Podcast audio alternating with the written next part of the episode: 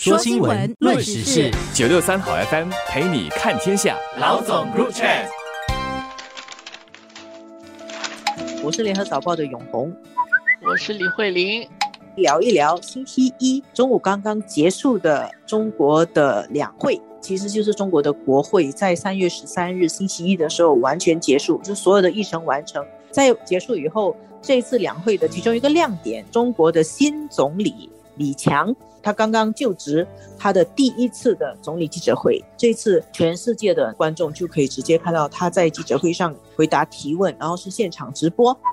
今天我们也就只能够就记者会啊，我们也不知道他真正接着下来开始干总理工作的时候进行评估，到时候是怎么样的。但是实际上我们看今天的表现本身，我想。很多看了他的记者会的直播的人，特别是我觉得一些企业家应该放下心来，因为很多人觉得对这个新一任领导班子是不是懂得经济，因为今年要拼经济嘛，中国，嗯，可能大家信心不是特别满。现在看起来，李强在回答问题本身。表现是非常有信心的，他很有自信。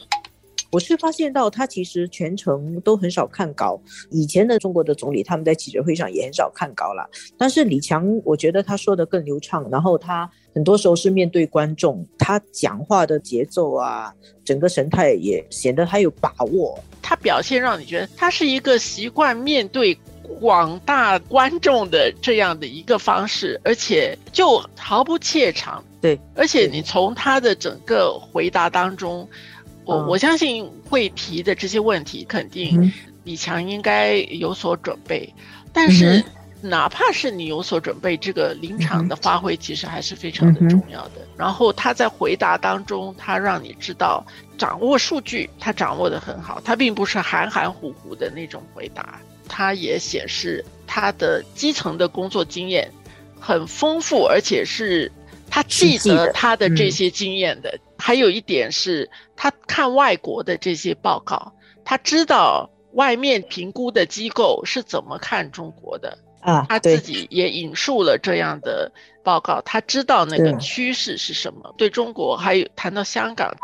有一些话听起来也蛮令人感动的。他是说，我现在一有空也会上上网，看看网民有什么关注，有什么好的意见和建议。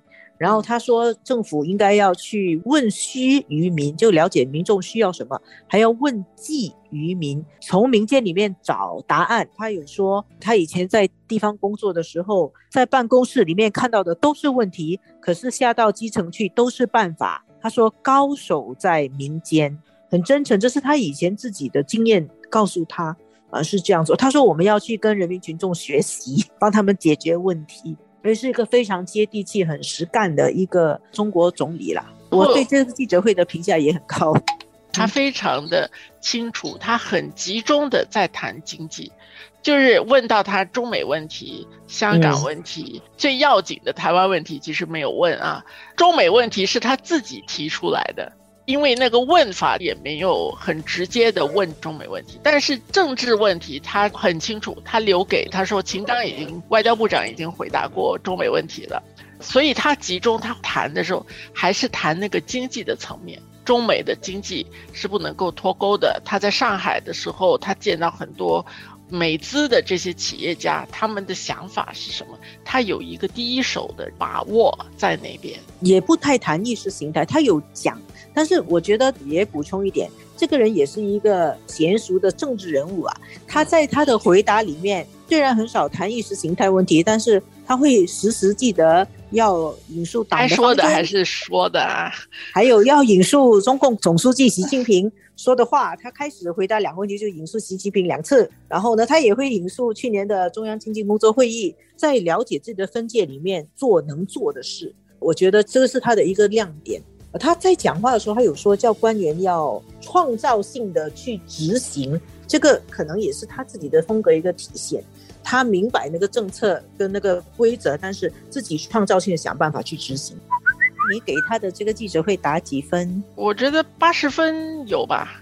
我也差不多，我八点五分在十分里面。那接着下来就是看他的班子怎么运作了，因为确实这一次他的总理还有几位副总理啊，都不是说原来在国务院里面直接上来做领导的工作，叫做没有中央执政经验，所以你怎么去？执行制定这些政策，还有包括他自己也说机构改革的方案啊，他要用这个来推进，怎么去做是大家会很关注的。这个新的团队哦，就是李强的这个班子怎么跟李强合作，我们也要继续观察。